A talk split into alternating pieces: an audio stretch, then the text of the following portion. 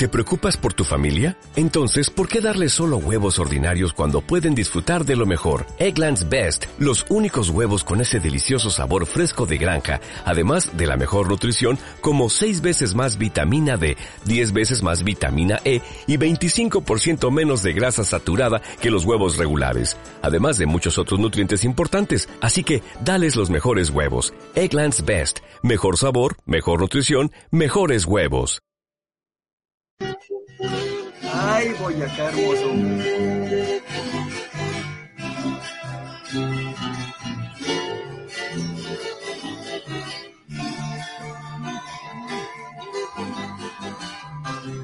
Soy boyacense de pura raza.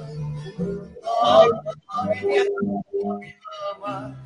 Siempre de abrigo llevo una ruana ella en el viejo telar de casa y con mi blanco jiba de paca, como armonizan mis alpargatas cuando no hay chicha bebida grata, que yo aguardiente por mi garganta, canto bambucos y torbellinos y un viva alegre le echo a mi patria.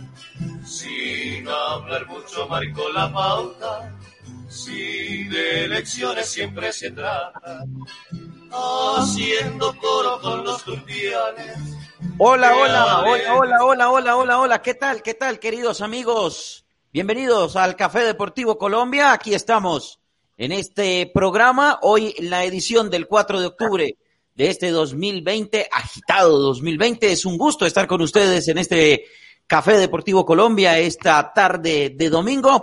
Y hoy, y escuchábamos ahí de fondo, el Soy Boyacense, que prácticamente se convierte casi que en un himno, y sobre todo por estos días que estamos celebrando el orgullo boyacense. Vale decir que el viernes pasado se celebró el día oficial del orgullo boyacense, pero digamos que este fin de semana todos nuestros queridos hermanos de esa linda tierra de Boyacá están celebrando el orgullo boyacense. Y por supuesto voy a empezar por nuestra dama de la mesa de trabajo de Café Deportivo Colombia, Katy Segura, que nos tiene datos precisamente de Boyacá, de ese hermoso departamento de nuestra tierra colombiana. Katy Segura, bienvenida, buenas tardes. Buenas tardes, Arturo, Jackson, a todas eh, las personas que nos acompañan en este momento. Un saludo también para nuestro compañero Elkin, que no nos pudo acompañar infortunadamente el día de hoy. Sí, señor, muy feliz, orgullosa de llevar por mis venas sangre boyacense por parte de mis abuelitos, a quienes les mando un saludo muy especial, muchos besos y abrazos porque sé que van a estar pendientes del programa. Y sí, señor, orgullosamente, no soy boyacense, nací en Bogotá, pero mitad de mi corazón está en Boyacá, mi otra mitad en mesitas del colegio. Eso es una cosa ahí rara, pero pues amo esos dos municipios, dos departamentos, el departamento de Boyacá y el municipio de Mesitas, los amo con todo mi corazón. Sí, señor, Boyacá es uno de los 32 departamentos que junto con Bogotá forman la República de Colombia. Su capital es Tunja. Un saludo grande a todas las personas de Tunja. Sandra Villegas, un abrazo gigante a toda la parte de la gobernación de, Boyacá. También están muy pendientes de nuestro programa. Eh, está ubicado en el centro del país, en la región andina limita al norte con Santander y norte de Santander, al noreste con Venezuela y Arauca, al este con Casanare, al sur con Cundinamarca y al occidente con el río Magdalena y los departamentos de Caldas y Antioquia. Eh, Boyacá es un departamento que está dividido en 123 municipios, 123 corregimientos, 185 inspecciones de policía y tiene muchísimos caseríos y sitios eh, poblados. Dentro de los pueblos que más, digamos, a nivel turístico son visitados, especialmente en la época de Sembrina por los alumbrados y demás, pues encontramos propiamente a Tunja, que lo recordamos por sus verbenas navideñas, eh, eh, mm, Paipa, Paipa también, pues igual por sus termales, su lodoterapia, toda esta parte pues de la, del turismo es lo que atrae. Está Nopsa con las ruanas, está Sosa con ese delicioso sabajón, está eh, Monguí con los balones, bueno, acá es simple y sencillamente 123 municipios que ustedes todos deberían conocer, deberían darse esa vueltica por Boyacá, conocer todos estos rincones, su comida es deliciosa, la gente es maravillosa. Otro saludo para Dilma Torres también, que sé que está pendiente de nosotros, Dilma la tía de eh, nuestra querida Shandira Wright, futbolista de fútbol sala, valga la redundancia. Entonces, pues yo siempre los invito a Boyacá, se gozan sus paisajes, se gozan su gente, su comida, su cultura, sus artesanías y pues orgullosamente mm, de sangre boyacense y feliz de escuchar este tema que nos trajo Jackson hoy a nuestro programa. Y hago un pequeño paréntesis, yo sé que me estoy demorando un poquito, pero ayer fue el Día del Odontólogo y quiero saludar a todos mis amigos odontólogos y amigas odontólogas por esa profesión hermosa que me encanta, me fascina, es una de las profesiones más lindas que existen y gracias por eh, estar pendiente de nuestra sonrisa siempre. Por supuesto, Katy, siempre es bueno eh, hablar de nuestra tierra boyacense, bueno, de la tierra boyacense. Yo, que soy tolimense, opita, de corazón y de nacimiento, y la verdad que he tenido la posibilidad de visitar el pueblo boyacense y es realmente maravilloso, sobre todo la gente que es divina, las arepas boyacenses, por Dios, a esta hora, arepas boyacenses. Ah, y otra cosita, con el perdón de, de su señor esposo, Katy, pero se ve divina hoy en el programa. Eh, Jackson Camacho, ¿cómo me le va? Bienvenido a nuestro Café Deportivo Colombia. Encima le otra arepita a la señora, doctor, el señor director, ¿no? Sí, está muy bien, Katy. Eh, debe estar muy contento. Gorra, ¿no? Les contaba fuera de, del ese que retomé un poquito la caminata y, y, pues por eso llegué con gorra hoy al programa, perdón, pero... No, pero se le ve hermosa la, la gorra. Katy, qué pena, pues. Ese es un excelente concepto, mi señora. Departamento de Boyacá templo, eh, altar de la patria, de la libertad, del ciclismo, para quienes están conectando en este momento, ya hablaremos de ciclismo, mucho ciclismo, director. Eh, Boyacá, un departamento que colinda con el, con el propio, con mi tierra también, con Santander, donde está también de Willington Palomino, Ajá. un departamento ciclístico, gastronómico, cultural, histórico, Uy. la música boyacense, Jorge Luis Velosa Ruiz, uno de los poetas colombianos, el García Márquez de la música, eh, muchas manifestaciones, un cariño muy especial por Boyacá. Feliz día a todos los boyacenses. Y director, aquí contento, encantado de estar en esta edición 37, en este encuentro semanal. Ya llevamos 37 programas sin aflojar, no hay que aflojar.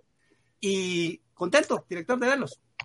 Sí, señor. Y bueno, un abrazo para nuestro compañero Elkin González, que hoy tampoco, hoy no nos pudo acompañar en esta edición del 4 de octubre de 2020. La internet se cae la internet se cae. ¿Qué vamos a hacer? Se cae la internet y uno queda completamente incomunicado, no puede avisar, no, sí. se cae la internet. Ya le di una, una empresa con la que me ha ido bien, director. Bueno, sí, señor. Ahorita, ahorita hablamos de ese tema por interno, joven, porque vamos con las noticias, la actualización, lo que está sucediendo a nivel nacional e internacional en la voz de Katy Segura. Bueno, continuemos un poquito con la historia de Boyacá, pero esta es un poquito triste. Nuestro querido Superman López, originario de Pesca, Boyacá precisamente, eh, tuvo un accidente durante la contrarreloj que dio inicio al Giro de Italia eh, 2020. Tuvo uno de los sustos más grandes de su carrera cuando transitaba por el punto donde se tomaba el segundo puerto intermedio en el kilómetro 9 de la etapa. Eh, Superman tuvo una extraña caída, eh, una imperfección en la carrera que pisó justo cuando cambiaba la posición del manubrio de la bicicleta, le hizo perder el control. La verdad es que si tienen la oportunidad de ver el video, fue un golpe durísimo, durísimo eh, eh, para Superman que obviamente lo obligó a salir de la competencia. Eh, según las declaraciones de los médicos, los rayos X no mostraron fracturas, pero sí sufrió una herida profunda muy cerca de la arteria ilíaca, por lo cual debió ser sometido a cirugía. Eh, según el parte médico, pues dicen que eh, sanará en las próximas semanas. Recordemos también que Superman López dejará el Astana a final de este año debido a la situación económica del equipo y pues este, esta situación no le permite eh, continuar teniendo al colombiano, uno de los más fuertes del mundo en cuanto a la alta montaña.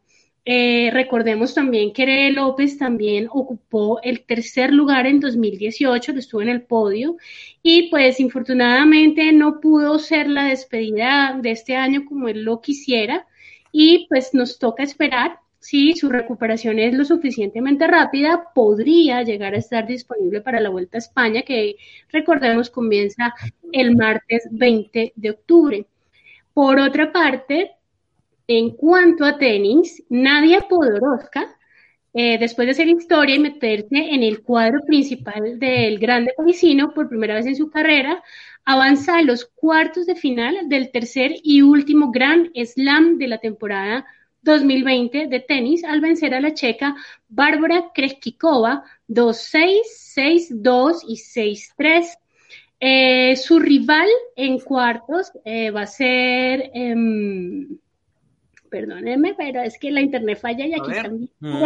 internet. su rival en cuartos eh, será casi nadie, la ucraniana Elina Svitolina, que es la quinta jugadora a nivel mundial y eh, hoy precisamente le ganó a la francesa Caroline García 6-1 y 6-3 es Vitolina, así que va a estar fuerte ese, ese torneo entre estas dos grandes del tenis. Gracias, Katy. Sí, es que la internet se cae, Katy. La internet se cae y cuando se cae y queda uno incomunicado, pues uno cómo hace para avisar y para hablar y para todo eso. Queda uno incomunicado, queda uno está uno, está uno narrando. la, vez pasada se me fue la luz y tampoco pude estar. Entonces son cosas que. Por eso, exactamente. Está uno en clase y se bloquea el computador y se cae la internet. Grave. Bueno, pero ya es problema del computador. Hay que cambiar el computador. Bueno, no hablemos de cosas íntimas, señores. Vamos, vamos al tema deportivo. Eh, bueno, Jackson. Señor. Katy ya nos hablaba del tema de, de la caída de Miguel Ángel López. Mm, voy a empezar por ahí para que usted empiece pues a despacharse con todo el resumen de lo que ha ocurrido con, con el tema. Bendito sea el ciclismo, director. Bendito sea el ciclismo. Viendo la caída, lo que decía Katy, él como que como que se va a acomodar en el, en el apoyador que tienen adelante para tomar aerodinámica y el apoyador pareciera que no estuviera bien ajustado y ahí es donde él se desequilibra, se, como que se rompe el, el, el, el apoyador, no sé, y cuando él trata de acomodarse nuevamente, ya el peso del propio cuerpo le gana y se va de frente contra, contra la parte de la acera, pues ya ahí eh, después en otra toma se ve el golpe y es realmente fuerte. Va a una velocidad de qué? Unos 50. Por ahí debe estar. Por lo menos. Eh, ya no hay forma de acomodarse. Es, es, es, como cuando la internet se cae y uno queda incomunicado, Jackson. No hay forma de recuperarse de eso. Si puede coger de la manija. bueno, ¿qué, ¿qué, les puedo contar? Eh, viendo el video, el video se, se, consigue, se encuentra fácilmente y uno puede sacar sus conclusiones. Yo, me, yo lo he visto un par de veces y me parece que, que, suelta el manubrio para coger el, donde uno empuña las manos de manera aerodinámica y en ese preciso momento, en soltar uno, coger el otro no estaba seguro y la rueda salta eso fue lo que yo pude ver. Alguien podrá tener una mejor opinión y digo, oiga, sí, salta, preciso, y pues vino la debacle del hombre que se va contra las barandas. Afortunadamente fue una, una, afortunadamente, porque pudo ser peor según lo que se vio, fue una herida en su pierna, eh, algún tipo de cirugía, algunos puntos, eh, y el hombre está mejor. Hubo un video después, no era nada, nada grave. Varias cosas al respecto. La primera, director, y a quienes empiezan a conectar, a esta transmisión de Café Deportivo Colombia hoy. La primera es que eh, se supo que el equipo Astana obligó a Miguel Ángel López a correr el Giro de Italia. Entonces, entenderán que estarán muy, muy contentos con eso. Eh, una infausta coincidencia, pero desde lo ciclístico, decíamos ayer en la tope con nuestro compañero amigo Agustín Toledano en Jaén, en España, eh, no resultaba pues un corredor que termina apenas hace 15 días una prueba, 3.500 kilómetros y meterle otra prueba de 3.500 kilómetros, hay veces que no alcanza el talento la fuerza ni siquiera para apoyar a un Fulsan, que es el capo del equipo, y hoy pierde a Blasov en 24 horas. El Astana perdió dos corredores importantes escaladores que puedan darle una mano a Fulsan. Si Fulsan llega a ganar el Giro, eso es de hacerle un monumento, ¿no? porque está, está sin, sin, compañeros que lo puedan ayudar en la montaña. Eh, la semana pasada perdió tres compañeros de Miguel Ángel López, por eso Contreras llegó al equipo. Dos, eh, Lutsenko también con COVID, seis, sí. siete corredores en el tema de una semana. Apareció don Agustín Toledano. Hola, don Agustín, buenas tardes. Por ahí está el hombre. Entonces, ya está mandando saludos. Señor. Ya está mandando saludos, don Agustín sí, Toledano. Claro, es que hasta ahora el hombre. Ese horario le conviene más. ¿Cómo? Este horario le conviene más a nuestro el del deporte español. Hace una semana lo agradeció profundamente hasta ahora el, el horario. Eh, decía por ahí, leí a alguien en, en, Facebook que tocaba echarle agua bendita a la Astana porque a cosa lo que le ha pasado en la última semana. Ay, ay, ay. Ha sido, ha sido realmente difícil. Bueno, vamos a a, al ciclismo. Giro de Italia que comienza su edición número 100, su edición 103 el amor infinito, la carrera más hermosa del mundo. Hoy, don Agustín Toledano, su reportaje hermosísimo sobre el trofeo estará acá en la nota de café porque salió muy bueno, lo felicito de nuevo. Eh, edición 103 que tiene los siguientes colombianos. Fernando Gaviria, Sebastián Molano con el UAE, Fernando Gaviria La Ceja, Antioquia, Sebastián Molano de Molano de Paipa, Boyacá, señorita de ascendencia boyacense, Álvaro Hoch, el monteriano, Rodrigo Contreras de Villapinzón en Cundinamarca, Jonathan Restrepo de Paco Racaldas, Einer Augusto Rubio de Chiquiza, Boyacá, es el templo del ciclismo, por eso menciono de dónde vienen.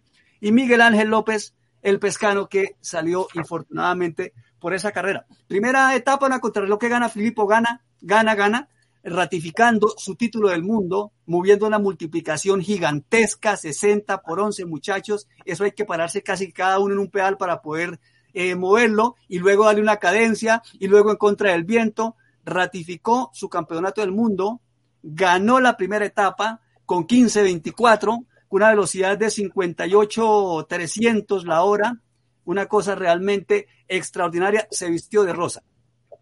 Hoy, segunda etapa, ganó un grandísimo corredor que Agustín debe estar, como decimos en Colombia, toteado de risa porque yo lo admiro mucho y lo defiendo. Don Diego Ulisi le ganó a un Peter Sagan que parece, director, pareciera estar cogiendo su nivel. Llegó de segundo, creo que es la, la, la, la, ocasión número 22 que Peter Sagan es segundo, está, está accediendo a, a un récord del mundo con eso también histórico, señor. Y el hombre viene, Jackson, con sangre en el ojo, porque recordemos que él hizo todo lo posible por tratar de llevarse otra vez el maillot verde del Tour de Francia y no se le dio, no se le dio por ningún lado, pareció que, que no encontró como el ritmo, no, no sé si de pronto no le alcanzaron las piernas Jackson, eh, o de pronto tuvo también mala suerte, por ahí cometió una falta, eh, eh, tuvo una infracción, reacciones que, que no son, digamos, normales en, en, en un Peter Sagan que pareciera que, que, que, en esta ocasión sí quiere como desquitarse, quiere como sacarse la espina, tratar de ir adelante y tratar de llegar y pelear las etapas. Hoy, por ejemplo, con Diego Ulisi fue un espectacular sprint que al final, pues bueno, termina ganando el italiano, pero, pero que pudo ser perfectamente para cualquiera de los dos. Sí, sí, sí, realmente. Si Sagan hubiese tenido hoy respaldo de equipo, es muy probable que hubiese ganado porque yo creo que Ulises subió con Conti, creo que es un compañero sí, muy bueno. Lo llevó, lo llevó, le abrió campo, peleó, eh, respondió un ataque, cerró un hueco de un muchacho de un equipo de invitado al, al Giro de Italia, cerró el hueco, contraatacó, Ulisi eh, tuvo tiempo de dejar que lo contraatacaran a él también y en los últimos metros remató de una manera a lo Ulisi, un corredor que es explosivo, un corredor que, que es muy eufórico, que tiene, que, que muy alegre en su correr. Realmente eh, me alegró muchísimo y fíjense ustedes que hoy Peter Sagan está vestido de azul como el mejor en la montaña en el Giro de Italia, porque terminaba en un premio de cuarta categoría, ayer había puntuado y logró ponerse primero, director. Eso en el Giro de Italia, mañana extraordinaria etapa, mañana se asciende a Lenda, una, una etapa que ganó el Chavito en el 2016, ustedes lo recuerdan. Sí. Y el liderato del Mitchelton con Yates en ese momento, hablando de Giro de Italia. Permítame, yo le digo cómo fueron las clasificaciones de hoy, estoy como Katy, lo tenía por acá, aquí está.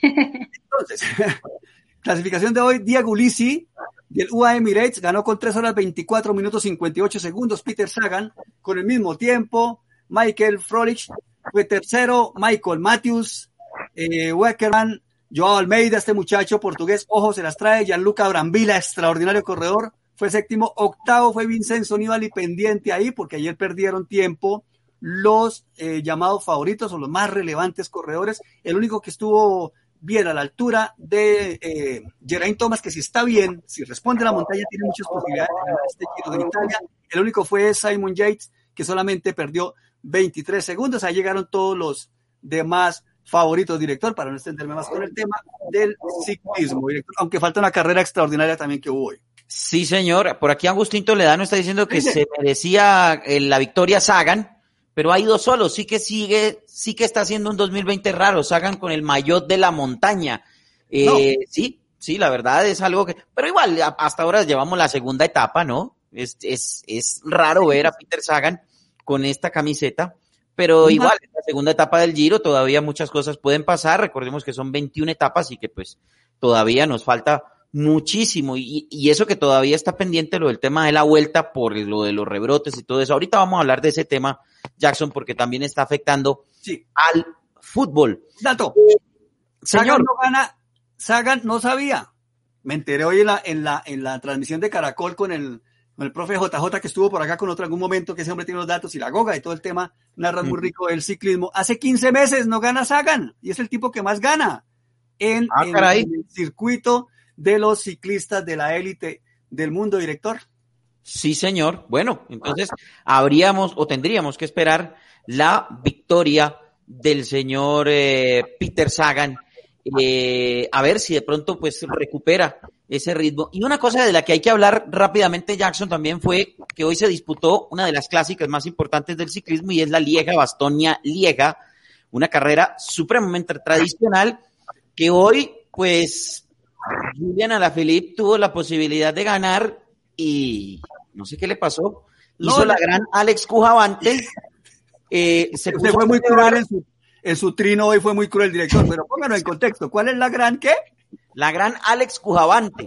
¿Cómo ¿Se es? que en un mundial de patinaje que se realizó aquí en Colombia, eh, Alex Cujavante estaba en la prueba de los 20 mil metros y cuando, cuando ya se iba a terminar la prueba, pues Alex Cujavante llegó a la recta principal del óvalo, del, del velódromo, y, eh, o del patinódromo, pues en este caso, y eh, empezó a celebrar, empezó a celebrar, se echó la bendición, levantó las manos, y de atrás apareció un coreano y le quitó la carrera en el último instante, en la última raya, tanto así que fue muy curioso, y eso está todavía por ahí en un video rondando en YouTube, el video de, de, de, los narradores de la, de la producción de Teleantioquia, que fueron los que transmitieron oficialmente, eh, narrando, diciendo, apriete, mijo, apriete, y ahora celebra, apriete. Oiga, Juliana la Oye, Juliana que podían haber hecho la misma narración. Perfectamente. ¿Cómo se dirá apriete en francés? No, Dejémoslo pues, ahí, director. No, no, no, lo de, lo de la Filip, hasta el mejor cazador se le vuela la liebre. Hoy estoy, en, no les mostraba, mire, estoy en, en, Ah, yeah. Giro de. Italia, sale con mi personalidad. No, mentiras. Eh, la, la Lieja Bastoña Lieja es una competencia la más tradicional, la más antigua de las cinco clásicas llamados monumentos. Esta aparece en 1892, ha tenido pocas interrupciones. También está la Milán San Remo, la, el Tour de Flandes en Bélgica, digo, la Milán San Remo en Italia. Esta primera que corrió hoy en Bélgica, la París-Roubaix, que es la más difícil, en mi opinión, por la dificultad del terreno. Eh, esa es muy importante. Y el Giro de Lombardía, que es la que ha ganado, el único latinoamericano que la ha ganado, es eh, el chavito Joan Esteban Chávez. El campeón del mundo está estrenando con muchísimas posibilidades. Atacó a su estilo, faltando 13 kilómetros, lanzó un ataque, todo el tema, y hubo un cuarteto fantástico, director. A la Filip, Roglic, Hirschi y. Pogachar. Los Sí. cuatro. Sagan había caído, se le ha dañado la zapatilla, mucho le faltó que le pasaron de todo, sin embargo llegó al remate y se confió y alzó los brazos con la gran, es que no me, se me olvida el apellido que usted dice, eh, La gran Alex Cujavante. Cuavante, eso. Y cómo no que eh, fue claro que viendo la transmisión no ganó Roglic, ganó Roglic. Y para Deñapita le empujó, le, le cerró la trayectoria a Hirschi, al gran, la maravilla suiza que nos deslumbró en el Mundial y en el Tour de Francia. Le cerró la trayectoria llegando y de los cinco que iban por penalización pasa al último lugar del grupo en el que llegó. Según el reglamento, entró de quinto director. Ahí sí ni chicha ni limonada. No sí, nada. señor. Eso Sí, hablando de, de, entonces la clasificación de la Lieja fue para Roglic, segundo lugar para Hirschi, otro podio, Pogachar, tercero, Mohoric, que fue cuarto, la Philip quinto, Van der Poel eh, sexto, Woods, compañero de Rigoberto, que fue séptimo, Benut, que fue octavo, Warren Barguil, extraordinario corredor. Qué buena temporada que ha tenido Barguil. No se le han dado las victorias, pero tenido una excelente temporada el compañero Nairo Quintana en el Arkea. A propósito, un tema que, que va ahí y creería que debe quedar ahí. Y el Kiatowski, eh, Michael Kiatowski, Mikal, ¿eh? Sí, Mikel Kiatowski es polaco, fue décimo en la Lieja, Bastoña Lieja, director. Extraordinaria carrera.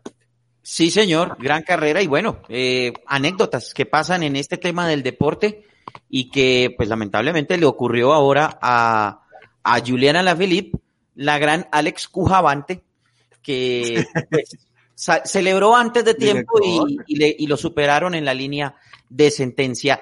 Bueno, eh, Jackson, cambiemos de tema.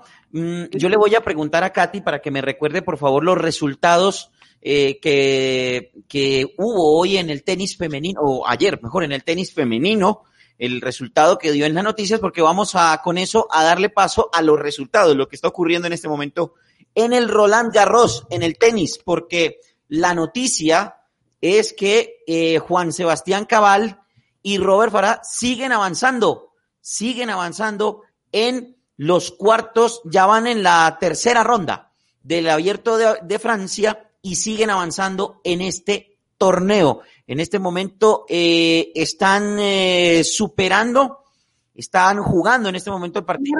Déjame que le tenía la noticia, señor director, se me adelanta, siempre me dejan con la noticia. Ah, bueno. ¿Cómo es que dicen los muchachos hoy cuando dan el final de la película? Que a mí no me queda no, Todavía no, es que no he dado el resultado, Katy, no, todavía no he dado el resultado. No, todavía queda un pedacito de noticia, Katy, tranquila. Todavía no, he dado el resultado, eh, pero están jugando en este momento. dijo nuestro querido Yamil, va pero a 200 por hora, ah, Tranquilo.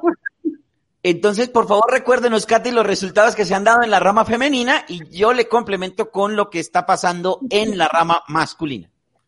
Bueno, mientras saludo al señor de los aguacates que está aquí afuera, por si lo llegan a escuchar. Déjele dos, déjele dos. les digo que bueno, ya finalizados el que, les comenté hace un poco de es Vitolina y García, eh, donde pues triunfó el Vitolina, la próxima rival de Podoroska. Eh, finalizó también eh, Halep con Iga Iswatek, donde ganó Iga Iswatek 6-1, 6-2. Eh, Nadia Podoroska, como les decía, vendió, perdón, venció a Bárbara Krekova en una final de 6, 2-6, 6-2 y 6-3. Y en la cuarta ronda también estaban Martina Trevisan con Bertensk que quedó empatado 6-4, 6-4. Ya todos quedaron finalizados. Esos fueron los resultados del tenis femenino. Correcto. En la rama masculina, partidos que ya se han completado. Rafael Nadal pasó sin problemas. Le ganó al norteamericano Corda 6-1, 6-1 y 6-2.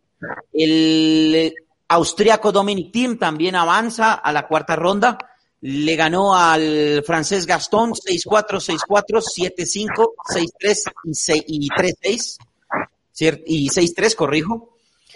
También se jugó el partido entre Alexander Zverev contra el italiano Sinner. Ganó el italiano. Lo derrotó el italiano. Sacó, esto sí que es un palo. 6-3, 6-3, 4-6 y 6-3 el italiano Sinner derrotó a Alexander Zverev, el alemán, uno de los favoritos. Uh, claro. Sexto preclasificado y uno de los favoritos para llevarse el Roland Garros o el Abierto de Francia.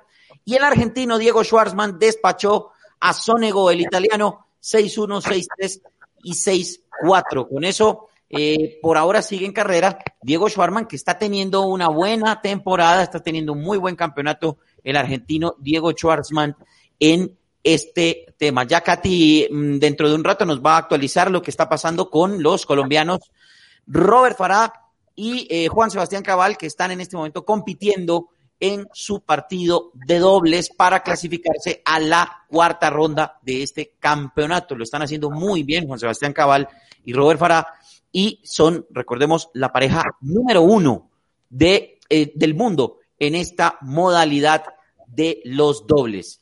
Nos dice por aquí, eh, bueno, Norbey nos está saludando. Circasia.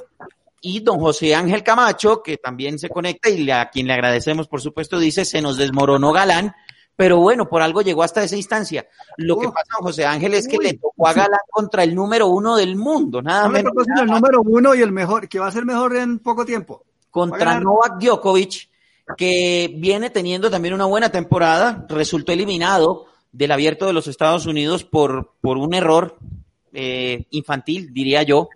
Eh, una rabieta, tiró una pelota, le pegó a una juez en, en, en la garganta y pues por supuesto el reglamento es claro al respecto y pues lamentablemente tuvo que ser expulsado del campeonato nuestro amigo eh, Novak Djokovic, que despachó también a Daniel Galán, que venía también haciendo un gran campeonato. Bueno, don Jackson, nos vamos a la nota de café porque ya llegó la invitada y no la podemos hacer esperar. Entonces, no, no, no. Este orden de ideas, señor, vámonos con la nota de café y ya estaremos hablando con nuestra invitada especial en el día de hoy en nuestro Café Deportivo Colombia. A nuestra invitada espera un momentico y esta nota sé que también le va a gustar a ella porque estamos en modo Giro de Italia y nuestro compañero Agustín Toledano de A Tope Ciclismo al Máximo, como yo me Colombia, se jaló una nota hablando del trofeo para mi gusto más lindo del deporte. Acá está el trofeo que se entrega al ganador del Giro de Italia. ¿Qué pasa con eso? La relación que une la Corsa Rosa con Milán es algo único. Por septuagésima octava vez, la capital lombarda acogerá la última etapa. Esta vez una contrarreloj individual que terminará en la Piazza del Duomo, a la sombra del Madonnina.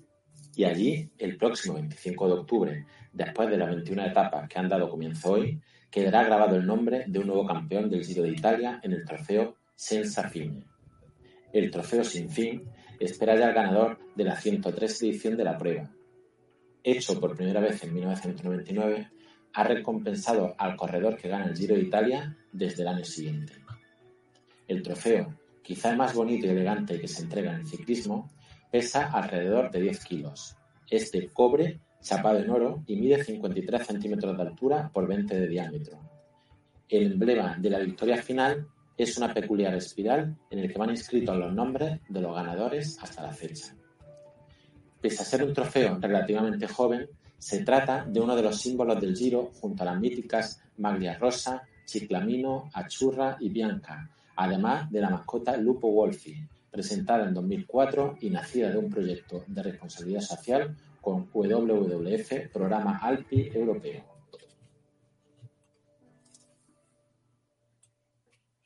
Director, ¿qué tal? Es una gran historia, la verdad, la que nos, nos cuenta nuestro amigo Agustín Toledano. Y, y bueno, pues realmente así, así es que deben ser las notas de Katy. Maravilloso. Nos vamos entonces con la información, vamos a actualizar las noticias con Katy Segura y luego entonces estaremos con nuestra invitada especial aquí en nuestro Café Deportivo. Katy. Bueno, antes de las noticias, un beso muy especial para mi mamita, que está viniéndonos en este momento. Boyacense, boyacense, boyacense, más del 100%. ¡Qué orgullo! sí, y a quien obviamente llevo en mi corazón, en mi alma, y estoy muy feliz que esté conectada con nosotros en este momento, y por supuesto para mi papito también. Muchos besitos, muchos abrazos. Y eh, bueno, como su merced me decía ahorita que cómo iba eh, Cabal y Farah, pues ya finalizó, ganaron, gracias a Dios. Ellos eh, tuvieron un partido en el que finalizó 4-6, 7-6 y 7-6 y mañana, seis y media de la mañana, se van a enfrentar con Frederick Nielsen y Tim Puetz. Entonces, pues toda la energía positiva para nuestros queridos tenistas que ojalá eh, nos traigan otra vez esa, ese premio, ¿no? Que cada vez estén de primeras como, como lo han hecho eh, la vez pasada lo hicieron igual muy bien. Y eh, por otra parte, les comento que eh, hay una camiseta mágica en la NBA. Esa camiseta mágica es la que dejó Kobe Bryant y los Lakers tomaron pues una, un agüero muy especial con esta camiseta y resulta que ellos no han parado de ganar. En el segundo partido de las finales del oeste, Anthony de Anthony Davis anotó un triple sobre la bocina que dio el triunfo a los Lakers 105-103. Instantes después, Anthony gritó, Cop, Cop, en la entrevista, mm, eh, pues dijo que no podían perder llevando la camiseta de Kobe Bryant y que tenían que hacer todo lo posible para ganar los partidos con ella. Y ha sido de esta manera.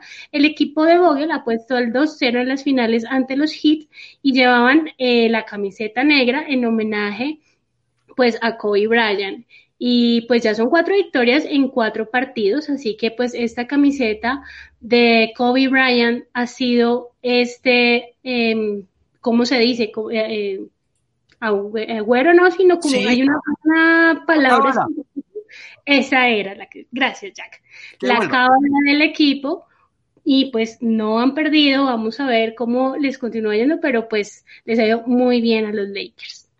Y aparte de todo que esta noche tienen que jugar el tercer partido de la final ya de la, de la NBA y están ganando por 2 a 0 y yo creo que eso tiene una pinta de barrida, pero impresionante. Voy a agregar ya a nuestra invitada, entonces muy especial. Muchas gracias, Katy, por la información y por supuesto aquí está ya nuestra invitada especial del día de hoy. Ella es Joanis Menko, una atleta paralímpica nacida en eh, Bolívar, en San Pablo Bolívar, 26 años. Mm, empezó a jugar el fútbol a los ocho años y pues, Joanis, en esta ocasión le tocó a usted ser vida más acá del fútbol. Nuestro programa Café Deportivo Colombia es porque hay vida más allá del fútbol, pero en esta ocasión hay vida más acá del fútbol. Joanis, bienvenida a nuestro Café Deportivo Colombia. Hola, buenos días y pues buenos días, no, buenas tardes. Ya estoy eh, nada, agradecida con ustedes por la invitación y, pues quiero hacer, digamos, de, de, este poquito momento que vamos a vivir acá, que sea único, especial, compartir con ustedes, no sé, cualquier información que quieran saber de mí, creo que ya, ya saben bastante, ¿no? Con lo que acaban de decir.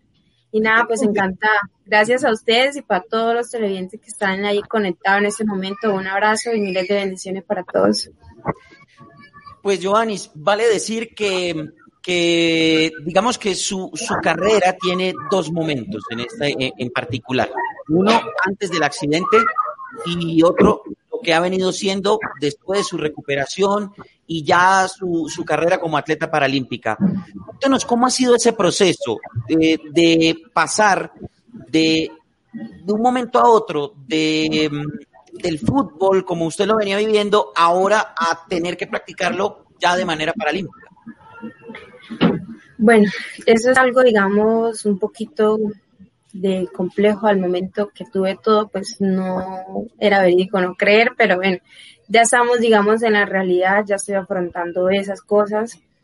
Eh, sí, pues un poquito difícil porque digamos ya el deporte convencional como tal, ya no ahora paso al deporte no convencional de la parte paralímpico y pues el fútbol verlo digamos ya como un hobby, como algo digamos que me apasiona y pues prepararme ahorita para lo que es practicar en la natación para el deporte paralímpico es un nuevo reto para Joaris, pero sé que no me va a quedar grande, amo los retos y soy una que a pesar de las adversidades nunca se rinde, entonces creo que me va a ir súper bien, así como a su momento en el fútbol, creo que en la natación también me va a ir muy bien. Joanny, bienvenida nuevamente. Qué rico tenerla acá en nuestro programa, en nuestro café deportivo. Usted es la tercera de ocho hermanos. Siete. La tercera de siete hermanos. Hágame el bendito favor, o sea, consentida ahí, muy bien. Esta, esta experiencia que Joanis ha tenido, eh, por la que muchas personas han pasado, es eh, un poco complicada de manejar al principio. Sin embargo, el apoyo familiar es muy importante. Su familia es su base, me imagino yo. ¿Quién de su familia ha sido el mayor apoyo? quién ha sido quien más ha estado pendiente y que le ha dado ese ánimo para seguir y esa actitud tan bonita para mantener eh, esa alegría y esas ganas de seguir adelante. Bueno, es una pregunta, digamos, un poco, digamos, difícil de responder porque creo que mi familia, toda, toda, toda, toda ha sido la base eh, fundamental para yo salir adelante. Independientemente mi mamá, mi papá fueron los más afectados porque pues mi mamita todavía está en, en shock, que todavía no cree todo lo que está pasando. Entonces ella estaba ahí conmigo, ella siempre me ha dado ese apoyo incondicional, mi papá es uno que no, pues, o sea, ellos dos son los que más, y mis hermanos no los puedo dejar afuera.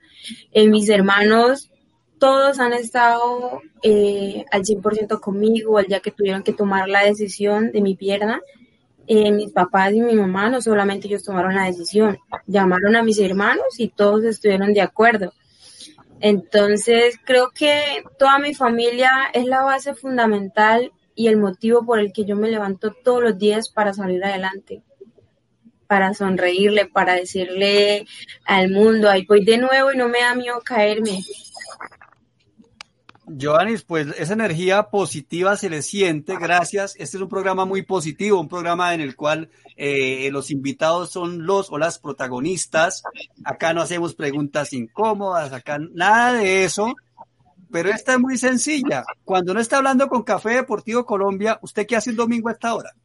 Yo qué hago ahorita, bueno, en este momento, digamos, un domingo, para ¿Ah, sí? mí es de no hacer nada, quedarme quieta en la casa, descansar, ver televisión, ver película o pues a veces me pongo a leer los libros o me pongo a hacer un, trabajo de lo que estoy estudiando. ¿Y qué Pero es lo normal. mañana entonces? Lo primero que voy a hacer mañana, mis sesiones de terapias Sí, y terminar los trabajos que tengo pendientes. bien. Eh, bueno, yo quiero saludar aquí a un hombre que hace mucho rato que no venía. Llegó tarde. Dice buenas tardes, señoritas, Arturo, y, y pone una carita de un viejito. Me imagino que estará hablando de Jackson, porque pues realmente no. Del viejito Agustín. por tanto oficio, pero feliz por verlos. Un abrazo para Yamit Tirado, que, que está muy pendiente de aquí. Bueno, Joanis, eh, ¿cómo, cómo, ¿cómo fue el- el- la pandemia para usted? ¿Cómo la ha vivido? ¿Cómo encontró todo ese cambio que tuvo que hacer eh, en, en esta vida? ¿Cómo ha sido, cómo han sido estos días de, de, de, pues, primero de cuarentena y ahora, pues, con todos los cambios que han ocurrido, la gente ya está saliendo, todo esto? Bueno, al comienzo sí era, era muy estresante todo, ¿no? Pero pues ya, pues ahora pues le han dado apertura a muchas cosas y pues aquí en Bucaramanga, digamos, ya tengo ese motivo, ya por lo menos algo, ya por lo menos trato de distraerme, trato como de olvidar todo lo que pasó. Eh, voy a acompañar a mi novio a los partidos de él, me encanta, me encanta irlo a verlo jugar eh, ya puedo ir, digamos, uno a un centro comercial, va a comer a cualquier restaurante, pues uno como que va con toda la seguridad, ¿no? Y respetando el protocolo de bioseguridad también. Pero pues digamos, sí fue un giro de 180 a mi vida, pero pues creo que no, digamos, de todo lo que he vivido, se cerró una puerta, pero se abrieron muchísimas. Entonces, para mí todo eso ha sido de bendición. A veces uno pregunta el por qué, uno pregunta el por qué, no, ya yo pregunto el para qué. El para qué a mí, por qué estoy aquí hoy con ustedes, de pronto dar algún motivo a todas esas personas que nos están mirando ahorita. De pronto, digamos, esas ganas de salir adelante y, y nada, creo que motivo de pandemia, sí, al comienzo por encerramiento, pero ahora pues trato de vivir la vida que llevaba antes con cierta, digamos, precauciones, pero nada, contenta. Joanis, alguien a usted la eh, define como una líder que es el señor Omar Yesid Manrique.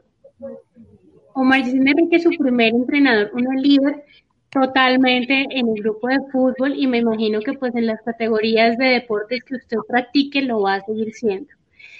Y en la parte de topografía, ¿cómo vamos con ese liderazgo?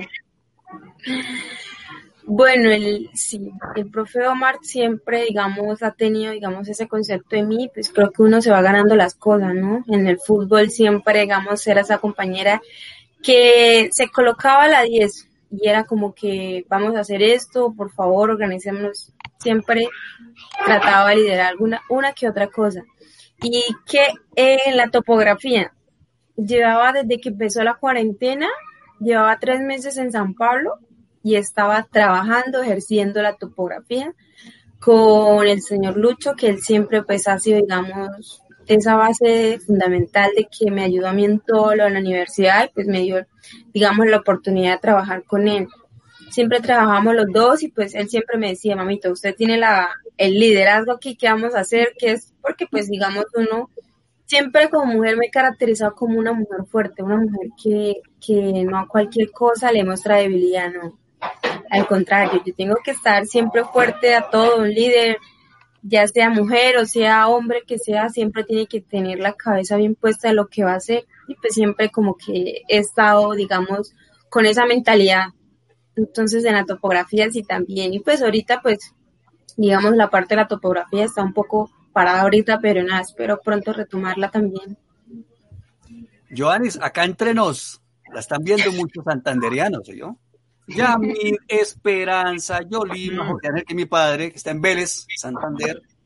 Pero me llama la. Miren, Giovanni, es un honor conocerte y que estés con nosotros. Eres un orgullo colombiano. Gracias por venir a nuestro Café Deportivo Colombia. Bienvenida siempre. Yo le encimo eso. Yolima también, que qué bella. Bueno, Joanis, ¿cuál es tu vínculo con Santander? Deduzco que tiene un vínculo fuerte con Santander por carrera, temas profesionales. ¿De qué trata eso? Bueno, ese vínculo creo que desde 2014 que llegué acá, Bucaramanga me ha acogido de una manera tan espectacular. Siempre dicen por ahí, no, que las mujeres santanderianas, que los santanderianos son envidiosos, son... No, nada, para nada. Creo que a mí me han acogido de una forma única. Eh, Bucaramanga me, brindó y me abrió las puertas para el fútbol profesional.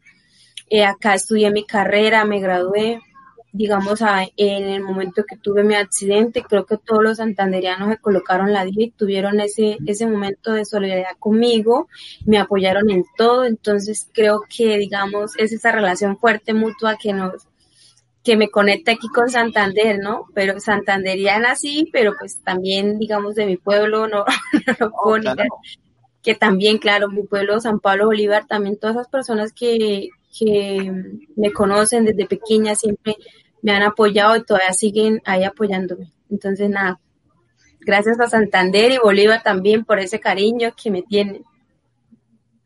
Por supuesto que sí, y, entendemos y sabemos, por supuesto, eh, ese apoyo y ese cariño. Usted nos comentaba, Giovanni, hace un momento, que pues eh, está empezando el proceso para el tema de la natación paralímpica. ¿Cómo ha sido el apoyo del Comité Paralímpico Colombiano? ¿Si ha recibido eh, ese apoyo? Si o ¿Cómo va ese proceso, mejor dicho? ¿Cómo está iniciando ese proceso para, para el tema de la, de la natación paralímpica? Bueno, al momento de que eh, a raíz de mi accidente y todo, Moisés Fuente, imagino que ustedes deben saber quién es Moisés Fuente, él se acercó a mi casa y todo, me dio la bienvenida al Comité Paralímpico y al Club del Colombia Sin Límite. Desde ese momento siempre hemos estado, digamos, pues trabajando. A su momento pues no podía porque, digamos, estaba recién salida de la clínica, tenía que, por mis terapias y todas esas cosas. Eh, también él me dio la bienvenida con todo el Comité Paralímpico, me dieron la bienvenida al club y pues desde ese momento ellos están apoyándome. De hecho, pues estamos esperando, digamos, ya poco, puede ser mitad de este mes o final de este mes que ya empiece a ingresar, digamos, a una piscina. Pero por ahorita, pues digamos, estoy fortaleciendo lo que es mi parte de mi tren superior. Ahorita estoy en ejercicios y todas esas cosas para que el día de mañana que vaya a entrar a piscina vaya una cierta forma preparada, ¿no? Pero pues de la parte de todo el Comité Paralímpico creo que me ha ido muy bien y pues me están apoyando.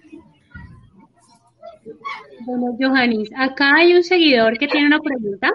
Ahorita que estuvimos hablando de cuáles tus planes de domingo, Juan Carlos Conde Rincón quiere saber qué libro y qué película le gustan a Johannis y cuál nos recomienda.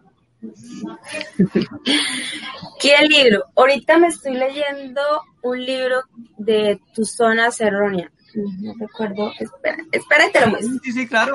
Sí. Póngame no. lo que dice Carlos Pachón, director. Sí, ah, bueno, mientras, mientras, ya, mientras eh, Joanis busca ahí el libro, Carlos Eliezer Pachón dice que los santanderianos no son bravos, lo que tienen es un carácter el, buenas personas. Él, él es chiquinqueño, él es de Chiquinquirá, entonces que no hable muy duro porque Ave María, sí, Gracias, Carlitos, por estar ahí, muy amable. bueno, Giovanni, entonces nos comentaba que tus zonas erróneas es el libro. De Wayne, sí, Wayne, este libro es súper, este nos regaló el profe Omar Durán. Y este libro me ayudó muchísimo, digamos, en el tema de, superación, de tener una autoestima súper, porque pues digamos, eso son una de las cosas fundamentales que uno debe tener. Siempre tiene que tener la autoestima por encima de cualquier persona, nunca menospreciar. ¿Y qué película me gusta ver? Eh, me gusta verme 173 horas, es, digamos, son películas de, digamos, que la llevan a uno como de, de motivación para salir adelante. Desafío sobre olas también es muy buena te la recomiendo. Son películas que, digamos, de una otra forma me gusta ver porque a veces como que lo conmueven a uno, lo llevan a, diferentes lugares. Eh, una estrella bajo la tierra también es súper linda. Entonces me gusta ver muchísimas. No, no se nota, no, no, no, más bien no, no. Pero son muy bonitos y son nombres, aquí ya los estoy, por ejemplo, yo los estoy apuntando aquí para buscarlas y verlas. Además que lo que dice Johannes, lo que necesitamos en este momento es ánimo y más pasando por lo que estamos pasando, yo creo que a todos nos sirve eh, tener ese, ese ánimo y, esa autoestima alta en estos momentos que vemos tantos casos de depresión, tantos casos de problemas de salud mental. Eh, qué buen consejo, qué buenas recomendaciones. Gracias, Giovanni. Y por supuesto, gracias a nuestro seguidor que, está súper pendiente y está, pues, obviamente, eh, disfrutando tanto como nosotros esta entrevista con Giovanni. Pues Giovanni, yo, yo iba a hablar algo del tema de los libros, solamente le digo a usted y a quienes están conectaditos que todo no se soluciona leyendo, pero todo sí está en los libros. Si buscáramos más los libros y de pronto no meterse en los gustos de los demás, pero si no desperdiciáramos, entre comillas, cosas en otra, tiempo en otras cosas, porque leer es agradable. Un libro no debe leerse porque me toca, no lo lean primero contándole las páginas. No, si los aburre, dejen y cojan otros, no hay problema. Pero yo le quiero hacer una pregunta un poquito más, más santandereana. Mire lo que dice Esperanza Hernández, director. Como santandereana, ¿le gustan las hormigas culanas, mano? no, cuando llegué aquí a Bucaramanga, pues una amiga de la universidad las llevó y las, y las probé. No, sentí como si estuviera triturando una hormiga de verdad. No me gustó para No, a, mí también me pasó lo mismo al principio. A mí también me pasó lo mismo al principio y, y, hace rato que no pruebo, no, no volví a probar. Jackson, no sé.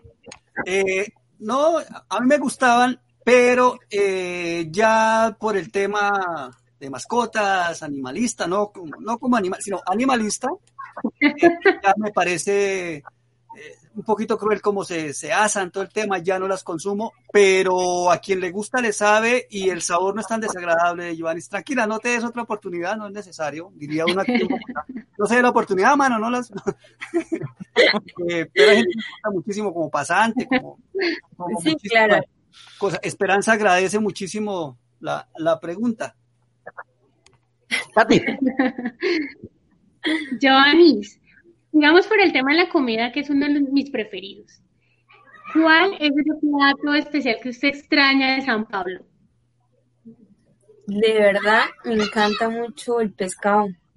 El pescado, le, digamos, el sancocho que hacen allá de cabeza de bagre. Uno se va a San Pablo cuando llega, eh, a la orilla del río, están esos restaurantes exquisitos que usted va y allá es el pescado.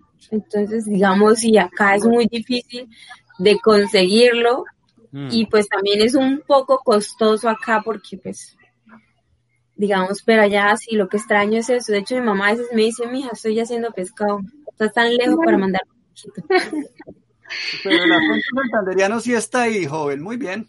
Claro, por supuesto, por supuesto. Y yo, yo quiero volver al plano deportivo, Giovannis. Eh, Usted, usted eh, me imagino que ha seguido todo el tema de las noticias deportivas, de, lo que ha pasado, de lo que está pasando con el fútbol colombiano, el regreso del fútbol colombiano y todo esto, y también lo que está pasando con el tema del, fútbol femenino en nuestro país. Usted que tuvo la posibilidad de estar en ese proceso eh, y, que pues está viendo eh, cómo, cómo está manejándose el tema del fútbol femenino, ¿qué opinión le merece este eventual regreso del fútbol femenino en este 2020, superando, digamos, que todos los problemas que ha venido teniendo? Bueno, es un tema muy complejo, es demasiado, digamos, no visible. El fútbol femenino ahora se hizo y eso porque, digamos, eh, algunas compañeras que están representando el fútbol femenino a la hora de alguna junta directiva, digamos, como que pelearon por ese tema pero en particular no lo querían hacer. Entonces, el, el, fútbol femenino aquí en Colombia hace un fútbol, digamos, como que tirémoslo al ruedo por tirarlo, pero no tiene apoyo fundamental aquí para nada. El fútbol femenino no es visible, digamos, un medio de comunicación, ninguno se coloca a la 10, como que no, vamos a, a transmitir el fútbol de las niñas, no, eso jamás. De hecho, cuando yo lo viví, fueron los tres años, solo iba a Win y grababa y pues solo pasaba, digamos, los resúmenes del partido. No hacía, digamos, como los hombres que transmiten los partidos y todas esas cosas que tienen no, apoyo. Minuto a minuto, desde que se bajan del bus. Que no... bueno. Exacto, no quieren apoyar eso y creo que aquí en Colombia, si se dan cuenta, hay futbolistas que están jugando por fuera. En Europa, Lacey Santos, Yorel Rincón, digamos, son una referente del fútbol femenino. Entonces, aquí en Colombia hay demasiado talento. Lo que pasa es que no quieren digamos, apoyar, digamos, el fútbol femenino. Pero pues para mí, siempre lo he dicho, tiene que haber igualdad, tanto para el masculino como para el femenino. Pero bueno, como te digo, eso es un tema muy extenso y que uno como que quisiera decir tantas cosas, pero espero ser una, una de esas dígala, líderes dígala, dígala, para representar al fútbol femenino y que a futuro sea un fútbol, digamos, de igualdad. Sí, que tenga, que tenga, yo en eso siempre he estado de acuerdo con Giovanni, que tenga la difusión que se merece, porque hemos visto cuatro campeonatos y, y los cuatro con muy buen nivel, aparte de todo, con un, con un campeón continental de nuestro fútbol, el Atlético Huila, campeón continental de la Copa Libertadores, minimizan ese resultado que porque lo ganaron por penales y defendiéndose, pero pues la Copa Libertadores del 2004 del Once Caldas pues fue como que muy similar. No, Entonces, no, no, no, director, ¿sabe una cosa? Nosotros creemos que el, que, el, que el ciclismo es el deporte más ganador en Colombia y le dejo esta frase a Giovannis. Aquí el deporte colombiano por excelencia en el que triunfa la mayoría es el bajacañismo. Sí. Acá es buscando el defecto, porque mire, pero lo de la Copa Libertadores hubiese sido la primera Copa Libertadores que hubiera ganado un equipo colombiano en el año 60, estaría todavía, ¿cierto? Si hubiera sido masculino, se estaría diciendo, mire, el primer equipo colombiano, la primera Copa Libertadores, no, démosle, démosle la pero importancia mire, que tiene. Digamos, no digamos de mentira, creo que ni el equipo masculino, cuando en su momento el Atlético Huila, creo que no ha sido capaz de ganar y porque las niñas se lo hicieron, digamos, tuvieron una representación menos. Entonces, eso es una cosa muy compleja, la verdad que... Bajacañismo élite, bajacañismo, tranquila, eso. Exacto, y entonces aquí, digamos, los mismos medios, con todo respeto, ¿no? Eh, a veces se encargan de, de hacer esas cosas, de informar menos, de, mejor dicho. Sí. Pero bueno, Igual esperemos algún día que el fútbol femenino sea súper bueno aquí, tenga buena representación y pues espero apoyar de mi parte eh, gestionar eso. Director, Señor. Como, ella, como ella lee el quiz hoy sí va a ser un poquito, ya le metemos historia, filosofía. Bueno, pues usted dirá, joven, sí. A Giovanni le hablaron del quiz que hacemos en Café Deportivo Colombia, sí. No. O sea, no estudió, aparte No. de lo que lee, ¿no? No estudié. Ay, güey, la biografía de Trotsky, ¿sí? Está bien, bajémosla. Vaya, Katy, sí, primera va. pregunta del quiz, mentiras, Katy. Katy. Yo me le voy a colar hoy un poquito a Jackson en el quiz. Este es un tema eh, del profesor Jackson. Ay, no. Y- pero quiero colarme con una preguntita porque quiero que Giovanni en una palabra me describa qué significa para usted el nombre Daniela Álvarez. Eh, fuerte. Gracias. Recuerdo y pongo en contexto a las personas que nos están acompañando. Daniela eh, también ha pasado por un proceso igual al que Joanis eh, ha pasado. Ella fue una reina de Colombia y es una persona, un gran ejemplo para todos nosotros y al igual que Joanis, una persona que nos da ese ánimo y esa motivación a seguir. Por eso es que tanto Joanis como Daniela eh, son para mí unos representantes femeninas, no solamente a nivel ella en su parte de, reinado y, y en su parte deportiva, sino como mujeres. Un ejemplo grandioso de fortaleza y de actitud que muchos de nosotros debemos seguir. Gracias, Joanis. Continúa, Jackson. Claro que Pues tenía que, ver, tenía que, ver, con mi primera pregunta. ¿Cómo la ve? Gracias. Me la puse, en el punto penal, Joanis. ¿Yo qué hago? Claro que ya prueba. La tapa, la tapa. Va a pensar usted en su mejor amiga y le va a dedicar un mensajito de 15 segunditos.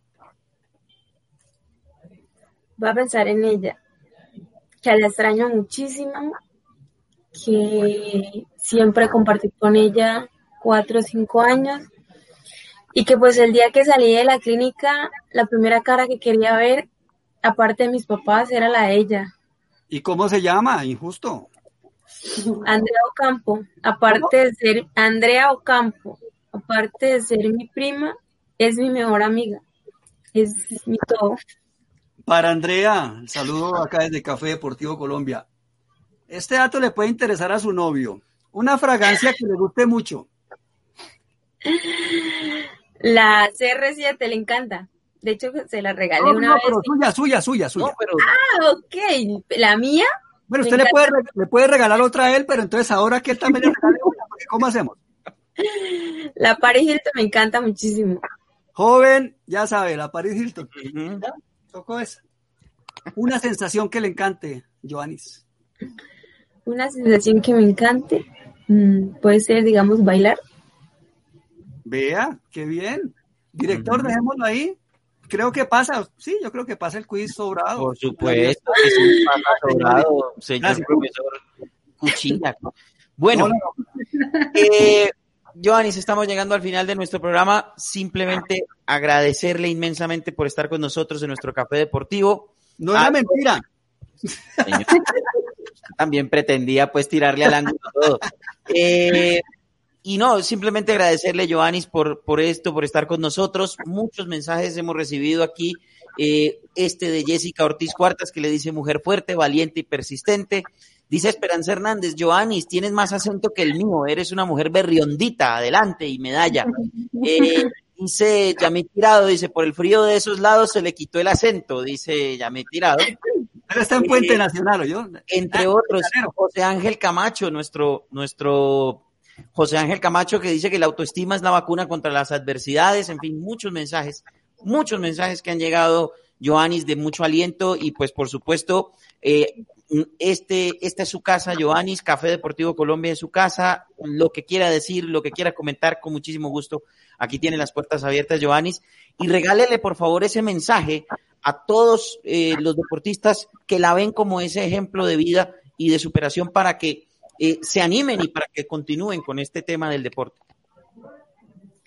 Eh, siempre lo he dicho y siempre lo voy a decir acá. Recuerde que, que la discapacidad no existe, que todo va en la mente, que a pesar de las adversidades siempre tenemos que seguir adelante. Nunca renunciamos a nuestros sueños. Creo que porque nos hace falta algo muy mínimo en nuestras partes, eh, eso no nos hace ni menos ni más personas al contrario, eh, nos hace, digamos, una, unas personas diferentes, únicas y con muchísimas ganas de seguir adelante. Que como me dijo Daniela Álvarez en su mensaje, Johanny, mientras hay vida, hay esperanza. Así que nada, sigamos adelante luchando por esos sueños y recuerde que la discapacidad es la única que tú te creas aquí en la cabeza, el resto no existe discapacidad. Por supuesto, Giovanni, muchísimas gracias por estar con nosotros en Café Deportivo Colombia. Muchísimas gracias Arturo, Jackson, Katy y a todos por estar pendiente del programa. Me encantó muchísimo. Espero seguir compartiendo con ustedes. Y desde la distancia un fuerte abrazo y muchas bendiciones. Un abrazo, también, Gracias, un placer. Y ojalá pronto podamos vernos personalmente ir a San Pablo a comer pescado. Que sea. Ah, bueno. Están todos. Yo le pregunto por la Paris Hilton, ¿yo? Ah, bueno. Bueno, señor. Ortiz Negra, un beso gigante. Gracias por estar siempre ahí en todo mi proceso. Claro, por supuesto. Un abrazo para todos ellos, para nuestros seguidores. Eh, en nombre de Katy Segura, de Jackson Camacho eh, y pues de todos nuestros seguidores que nos estuvieron acompañando en este café deportivo, ha sido un enorme placer llevarles a ustedes este programa. Nos encontraremos el próximo domingo a la una de la tarde. Saludo a Don Elki González, que seguramente estará con nosotros la próxima semana. Y nos estaremos encontrando pronto. Muchísimas gracias, Joanis. Gracias a todos. Pásenla bien. Chao.